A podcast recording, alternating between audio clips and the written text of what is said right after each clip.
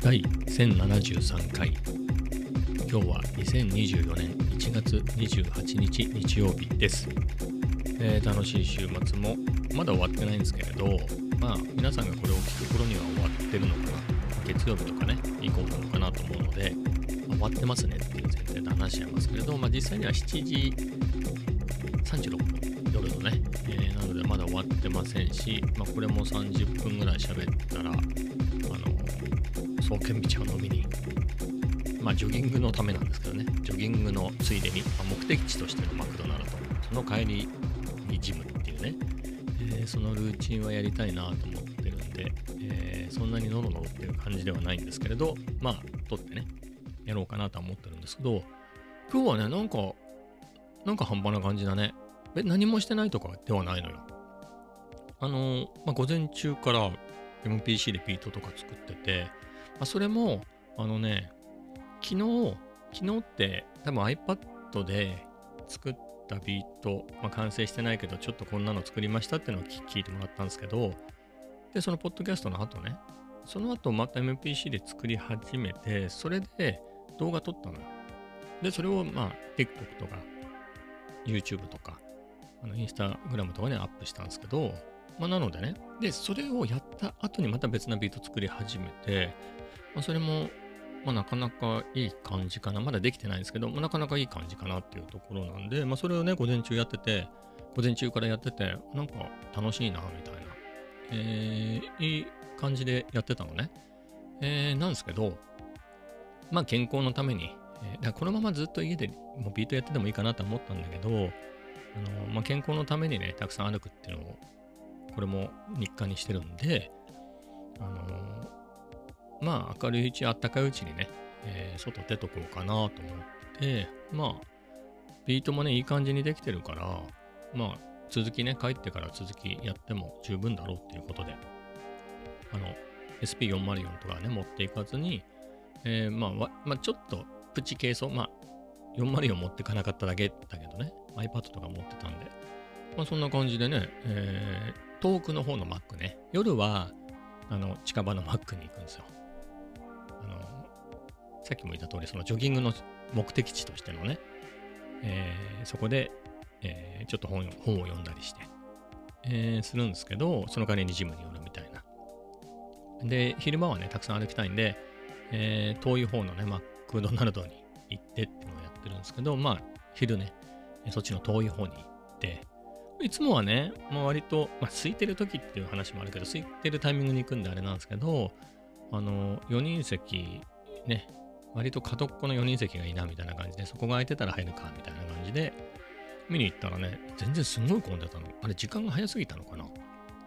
で、結構混んでて、あれ、まあタイミングもあるだろうけど、それにしても多いなっていう感じで、うーん、ということで、ただ、さっきも言った通りね、サンプラー持ってきてるわけでもないから、別にそんなに長いするつもりもなかったし、つまり歩くのが一番の目的で、まあその先で、まあ、マックとか、まああとはほら別なお店もあるから、そこでケーキでも食うかみたいなとかはちょっと思ったんですけど、まあいいかなっていうことで、まあマクドナルドで、まあカウンターでいいやと思って、うん、端が空いてたしね、うん、そこの席で、あの、やることって、まあビート作らない、ビート作って取らないんであれば、まあ、時間も結構空くしね、そんなに長いしなくてもいいので、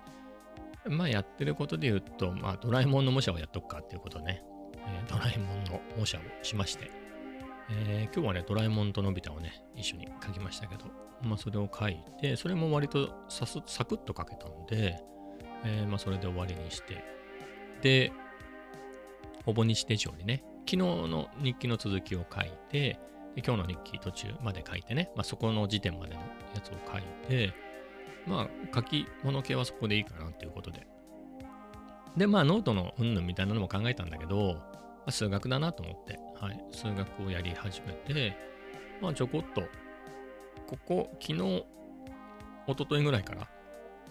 また集合をやっててね、えーエンジョイしてたんで、楽しんでたんで、まったり集合やってたんで、今日も続きやってたんですけど、なんか今日の難しかったね。うん。いや、僕、数学、A は4週か5週してて、数 2B も多分3週ぐらいしてるはずなのよ。で、それも分かっても分かんなくても進んでいくとかじゃなくて、少なくともそこに出てくる問題を解いて、まあ、解けなかったとするじゃん。で、もうその解き方見ます。で、もう一回やってみて、ああ、納得みたいな、えー、いうところまではね、少なくともやって、なんだか分かんないまま次に行くってことはしないでやって、それで3週とかしてるから、まあ、少なくとも、まあ、その前の3回は理解してたと思うのよ。なるほど、みたいな。なんか、あれ？みたいな感じで。なんか今日頭に入んなかったね。うん。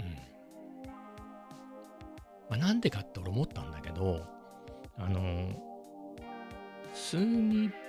数3に入った時だね。数 2B を何2週ぐらいして、2週か3週したタイミング、多分2週か、2週したタイミングで数3行こうかなっていう、数3行こうか、統計、高校数学でわかる統計学のやつをやるかっていうので、も買ったんだけど、それどっちっていうタイミングの時に、関数電卓買ったんですよね。あ、でもそれもあれか、数学3をやろう？やっぱり3が気になるから3と3はやろうっていうんで、えー、いうとタイミングで、あの、グラフ関数電卓、あの、普通の関数電卓を3月ぐらいに買って、その時には 2B を終わらしたんだよね。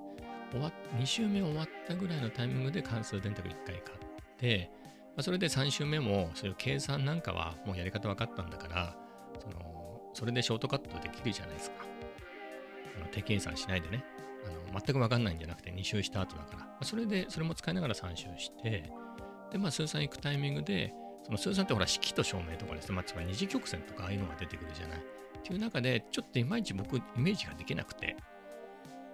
そういう時に、そのカシオのグラフ電卓の FXCG50 っていうのを、まあ、追加で買ったんですけど、それはまグラフかけるから、それも別に自由に書けるかっつったら、そのあの楕円の方程式とかそういうのがちゃんと分かんないと書けないんだけど、まあ、それも勉強になっていいでしょっていうことででイメージが湧くじゃない？こうやった時にこう出るしっていうのでよしっていうので買って、まあ、すごく愛用してるんですけどまあそんな感じでやっててでまたほら今ね昨日も話してまたあの 3C まで終わったんで、まあ、2B とかをつまみ食いしてますよって話をしたと思うんですけどだからもう最初からもうそこの 2B の今のつまみ食いの時には、もう関数電卓フル活用みたいな、計算はもうできたからいいでしょみたいな、えー、っていうのでやってて、それのせいかなみたいなのがあるね。それ前提でやってるから、だからその関数電卓を使って、えー、やる前は、だからその、シグマとかもさ、いろんな公式があるから、それを知ってないと解けなかったりするんだよね。でもほら、電卓使うと解けちゃったりするんだけど、そのまま入れたら。え、でも、手計算だとその公式知らないと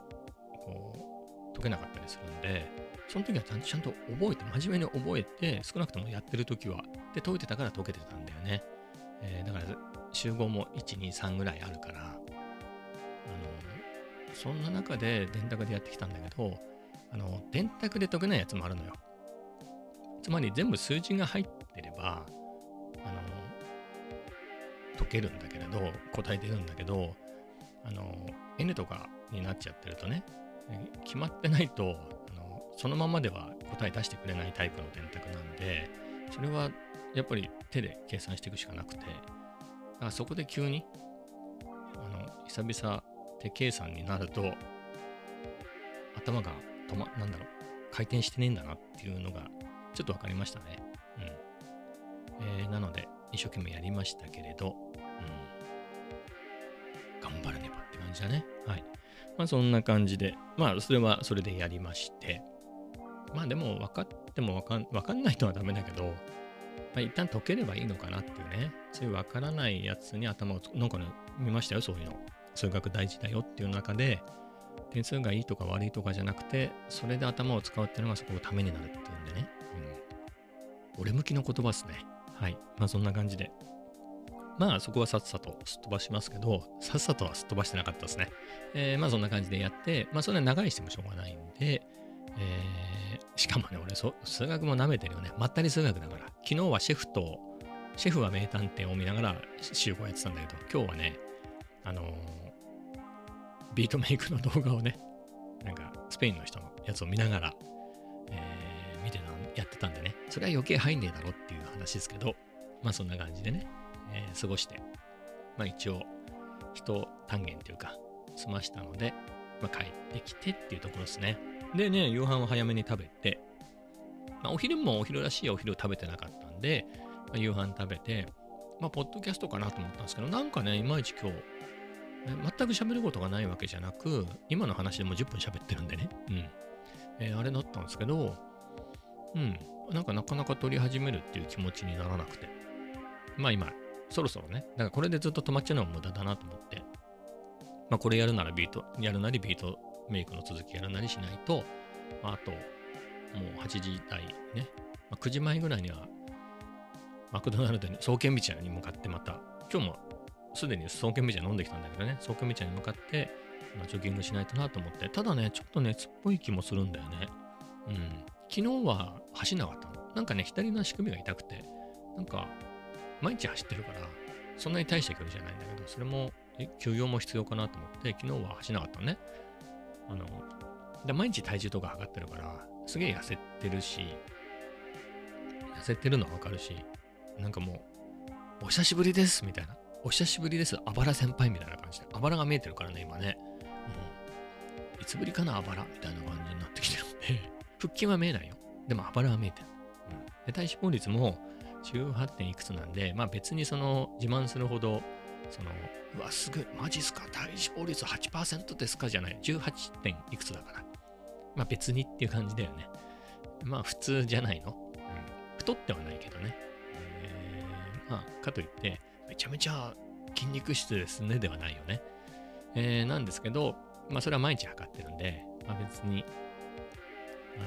昨日走んなかったからといって、えー太るっていうほどのことでもなくてね。で、今日もどうしようかね、行きたいなとは思ってますけどね。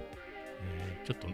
お悩みな感じですけど、まあ、一応タスクもね、まあ、ノートは書かないとしても、まあ、ビート作り続きやりたいなってのはあるし、まあ、今日も撮影したいんでね、えーってなってるんで、はい。えいやと、ポッドキャストを撮り始めて、もう12分以上喋ったんでね、まあなかなかいいんじゃない？これ。ここでやめるわけにはいかないけども、昨日のね、昨日作って、昨日2つビート作ったんでね、あの、えーそういう意味では、あの、昨日のポッドキャストでは聞かせてないけど、SNS にはアップしたビートを、えーお聞かせすればね、その説明なんか、ずうずうしくしちゃえば、結構尺としてはまあギリギリ持つかなみたいなとこがあるんですけどね。まだね、他にもネタがあるんで。まあ、ビート絡みの話なんですけど、僕、あの、そういう、なんだろう、ビートに限らずだけど、4年前だよね、コロナ禍の4月ぐらいにビ、なんつうんだろう、動画を撮り始めましたっていう話をね、何回かしてると思うんだけど、何回もしてるんですけど、その時に最初からね、BGM も、BGM ないと寂しいじゃん。だからそれも自分で作ろうと思ってね、最初から。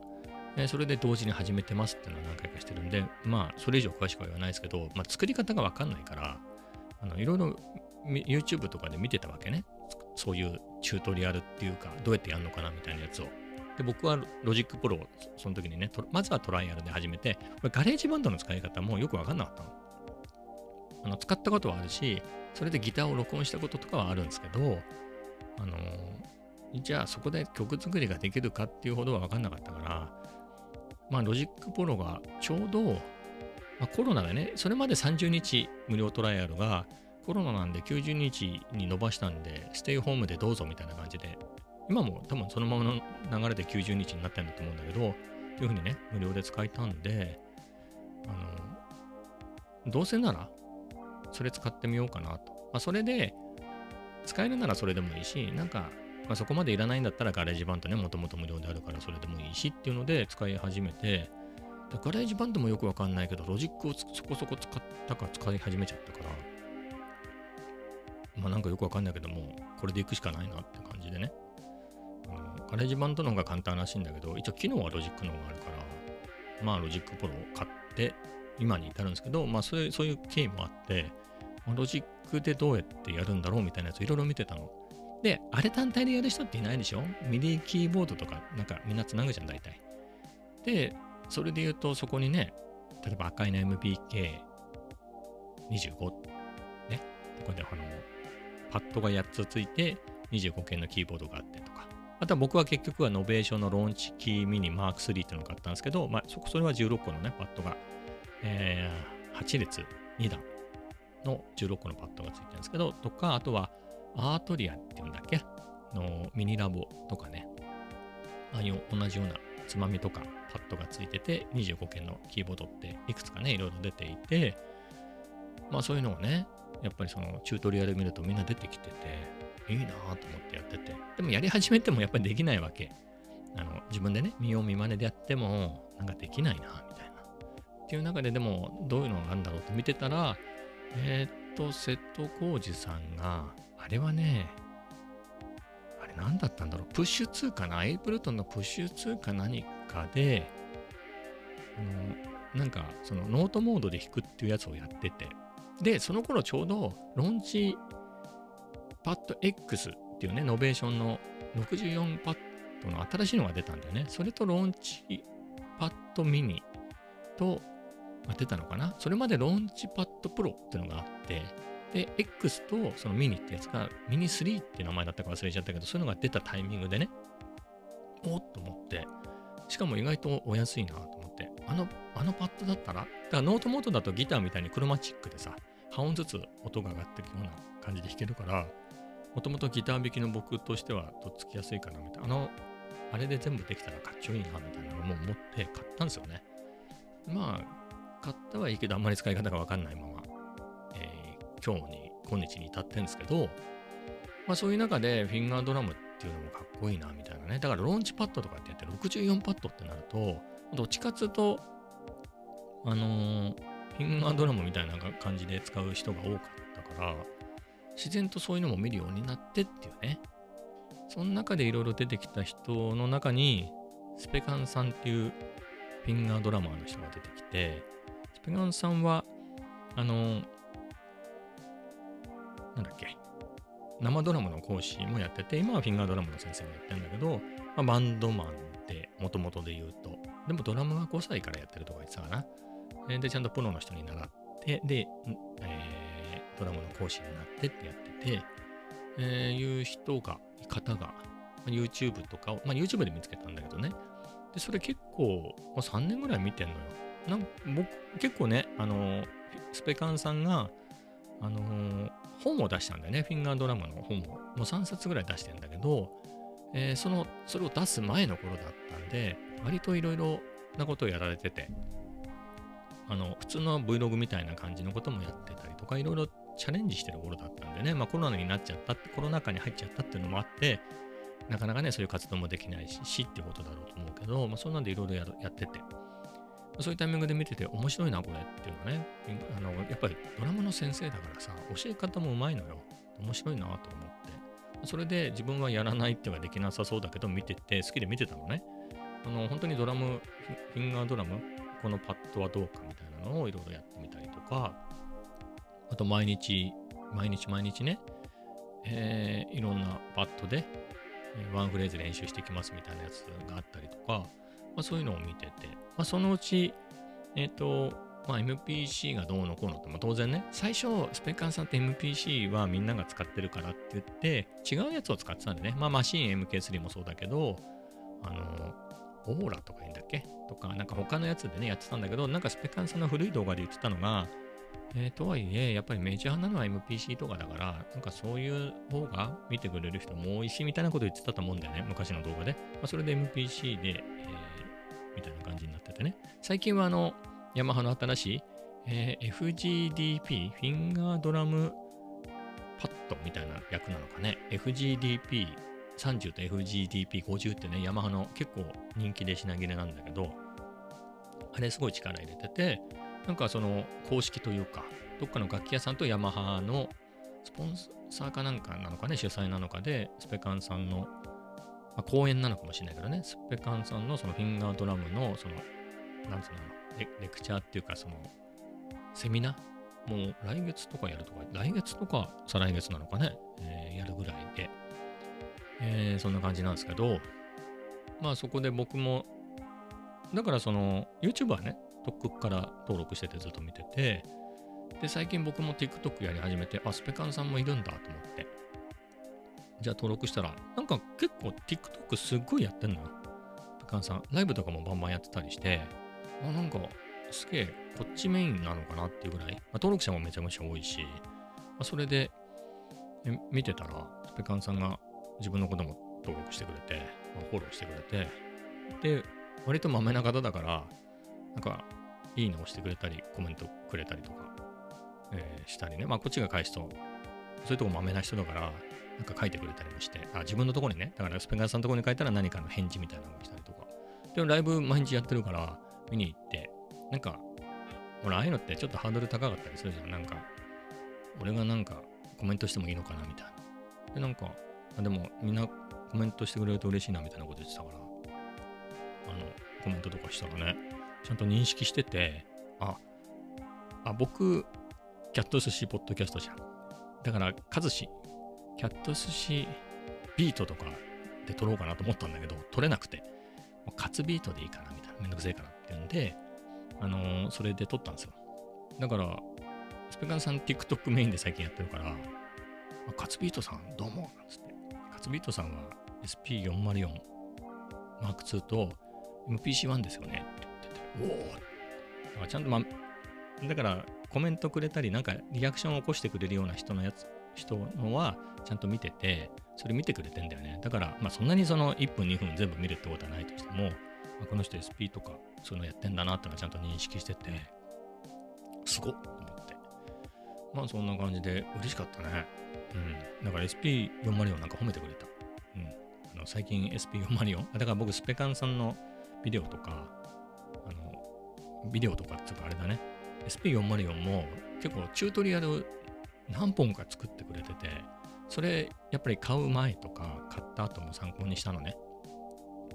で、僕がこのビット動画を上げるようになったっていうのも、スペカンさんが SP404M2 のあのチュートリアルの中で、その何本かあんのよ。10本あるかないかぐらいなんだけど、そういう中で、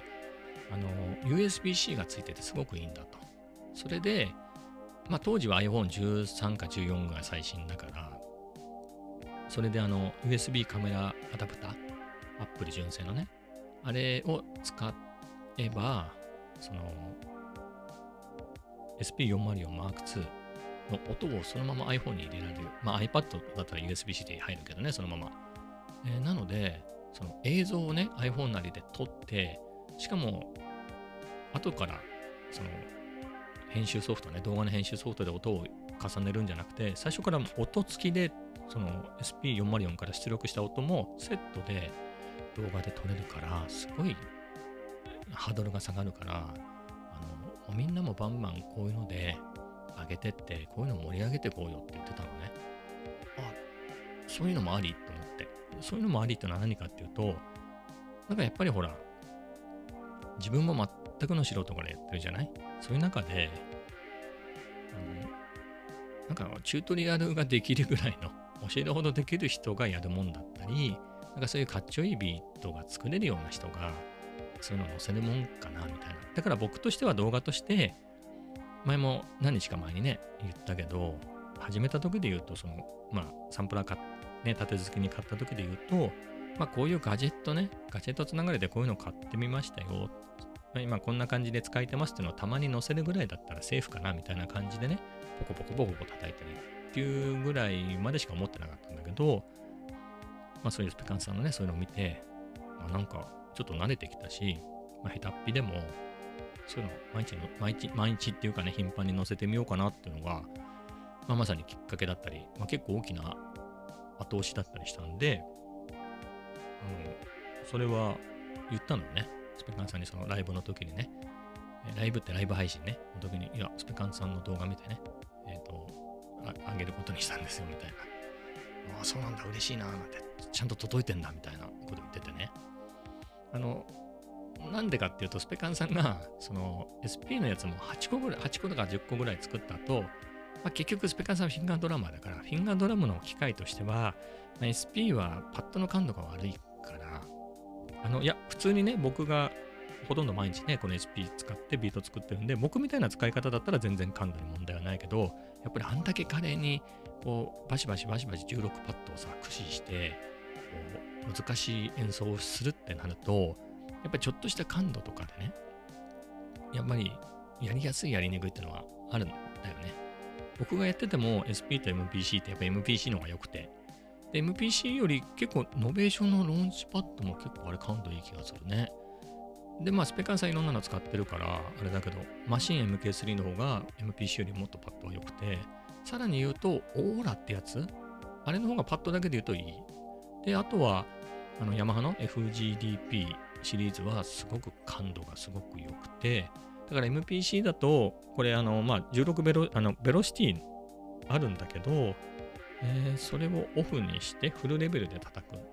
だから細かい調整はちょっとスペガンさんを持ってしてもちょっと MPC のパッドだとできないと。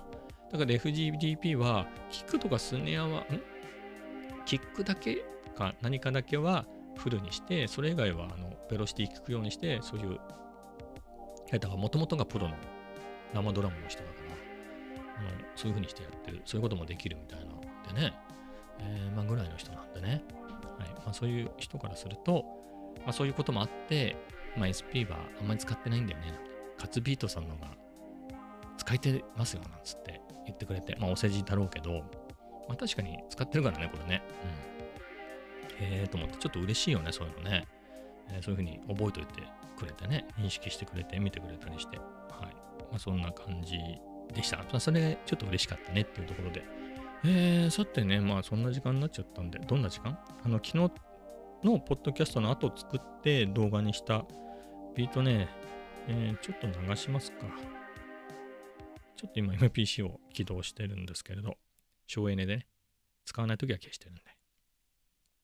これもね、M1 とは言わないけど、Apple の A10 いくつとかがね、ついてたらね、もっと省エネでよかったんだろうけど、これだね。もっと。あれ？セーブしたのになんかマージするとか聞いてきたな。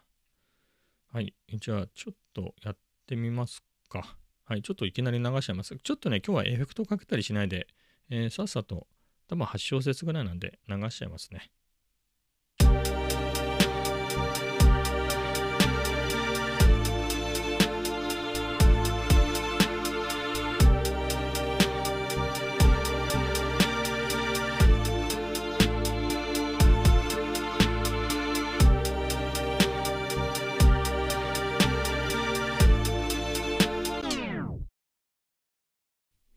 まあこんな感じで、あのー、これもやっぱりループそのままとかにしちゃうと TikTok が厄介なんで、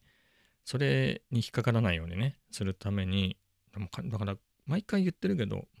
スプライスに金払ってちゃんと使ってるっていうのね、それ結構細かく刻んで、えー、元のループがわかんないようにこう演奏してるんですけど、も元のループってなんだっけこれ。もう切っちゃったやつだね、これね。ちょっと、じゃあもうもう16個に切っちゃったんですけど、元のループをその通りにやってみますよ。ちょっと待って、これね。1、2、3、4、5、6、7、8、9、10、11、12、13、14、15、16っていうループなんですけど、まあ、これ、例えばね、一番なんだろう、最初の4つ ?2、3、4とかやったら、多分ここで TikTok なんか、なんかもうそれ誰かの曲ですみたいなことになったりするから、もう、ここもこう、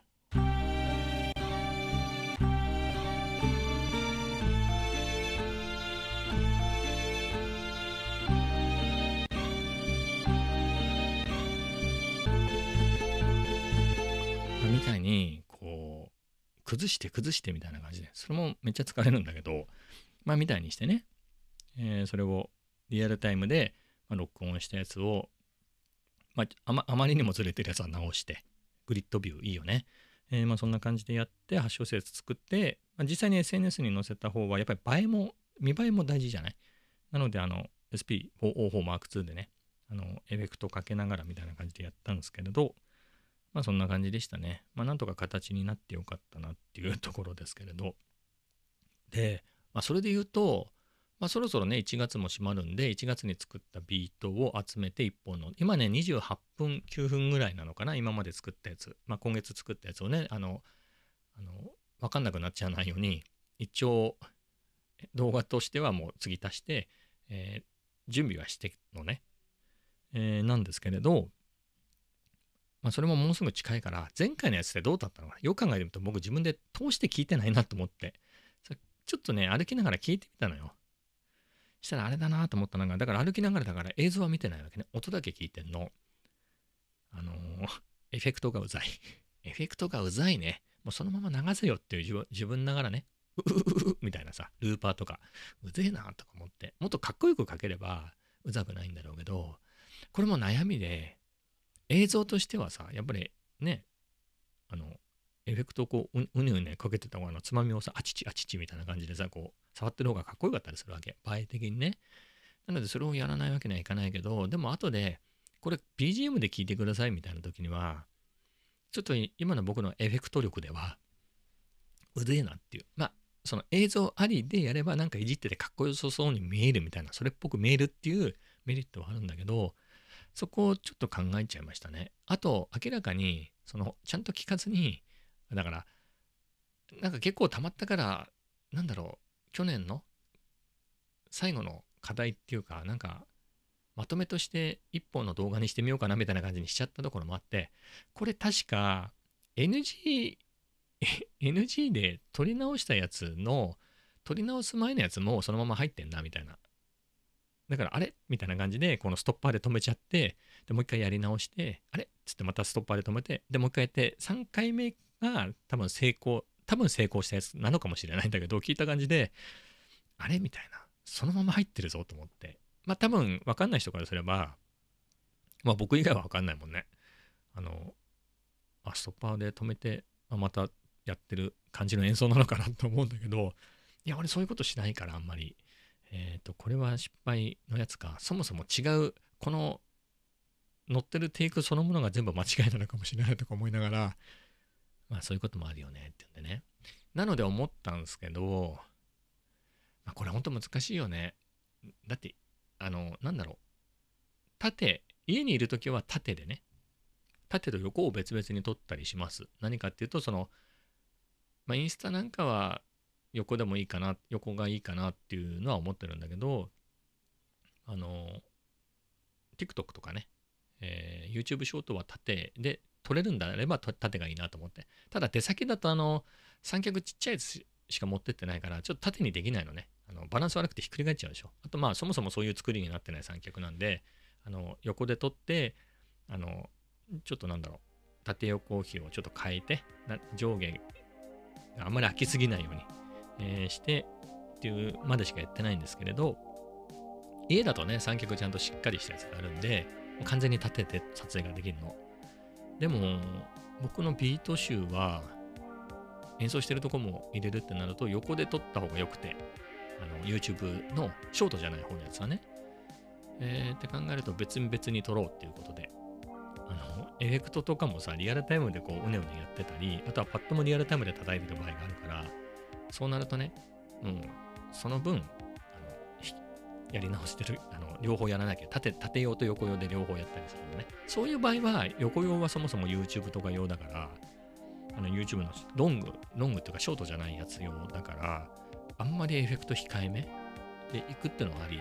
だなっていうのはね、ちょっと思いましたね。いきなりしょっぱなから飛ばしていくと、なんだかわかんねえよみたいな感じになっちゃうんで、まあ、そういうことも思ったり、ただ思ったのがね、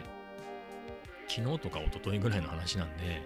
もうほとんどそんな感じでビートずっと作っちゃってきたんでね、まあ、作ったっていうか撮っちゃったんで、まあ2月以降、2月のビートテープ的な動画の時にはちょっとそこも意識しないといけないのかなとか、まあ別にかっこよくエフェクトがかけられれば、それでいいのかなって気はしますけどね。はい。もうちょっとここも勉強だなみたいなことは思いました。まあ、そんなところですかね。はい。まあ、そんな感じで、まあ、今日もずっとサンプラーの話して終わっちゃったね。あついでに、ね、もう一個行きましょうか。それ系のネタでね。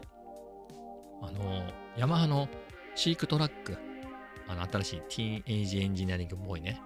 何か、何かってのは、ドラムマシン、シンセサイザー、サンプラーだね、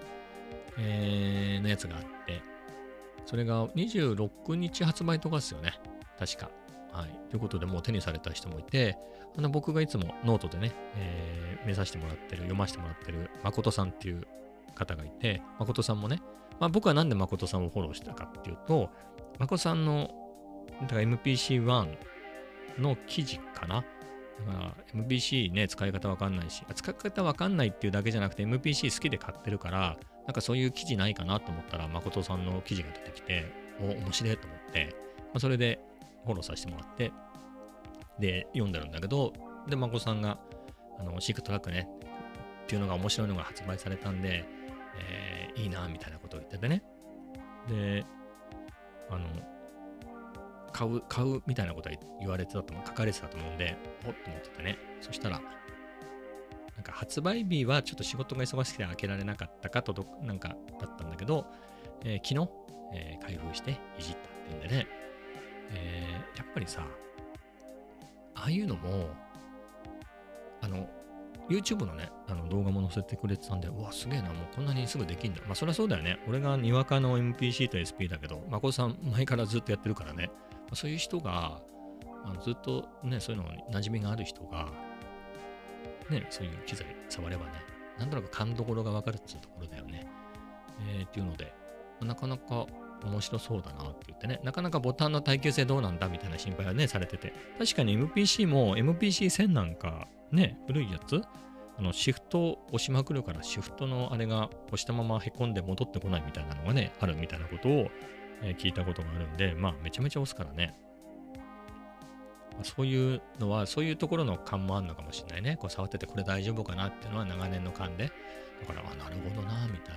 な。想像はつくね。うん。なので、だかそういうレビューもさ、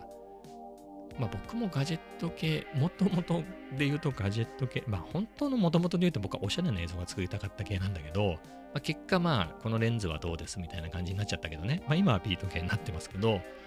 あのまあガジェット系の人の気持ちわかるんだけど、まあ、瀬戸康史さんぐらいバリバリやってるような人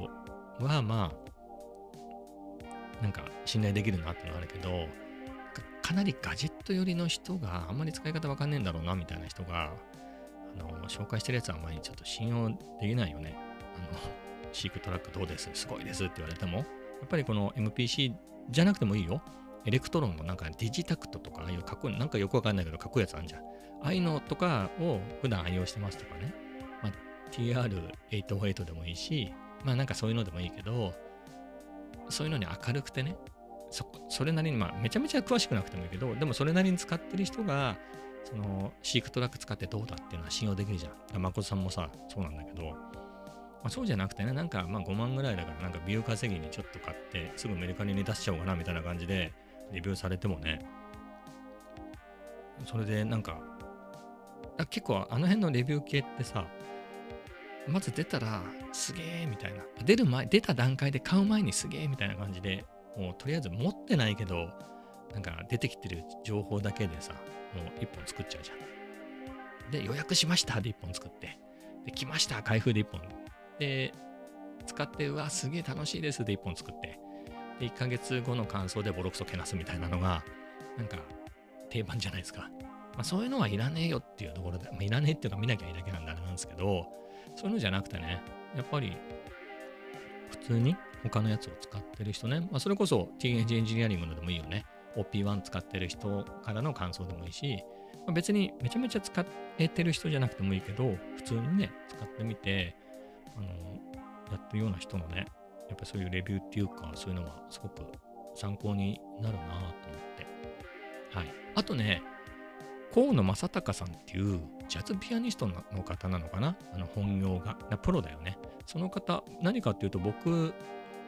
あの、去年、ちょうど1年ぐらい前から、忘れ物があるぞっていうことで、忘れ物ってのはね、動画は、えー、まあ、さっき言った通り、コロナ禍のね、4月ぐらいから始めて、結構カメラも100万ぐらい使っちゃったし、結構やったかな、何百本か作ったから、もう結構、まあ別にめちゃめちゃ登録者が増えたとかはないけど、まあでもそれなりにやれたかなっていう気持ちはあって、ただ BGM は同時に始めたのにそんなにできなかったなっていうのがあったんで、えー、みたいなね、何日か前にも話しましたけど、っていう時に、だからロジックプロもキーボードもパッドもさ、さっき言った通り持ってるから、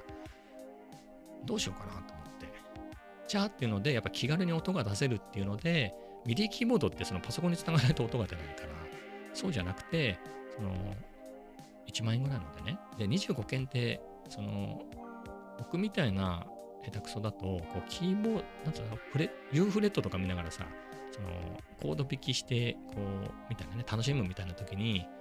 あれ、ちょっと右の方足りなくなっちゃったみたいな。だから、その、代理コードとかでパッと考えて、こう、押さなきゃいけないんだけど、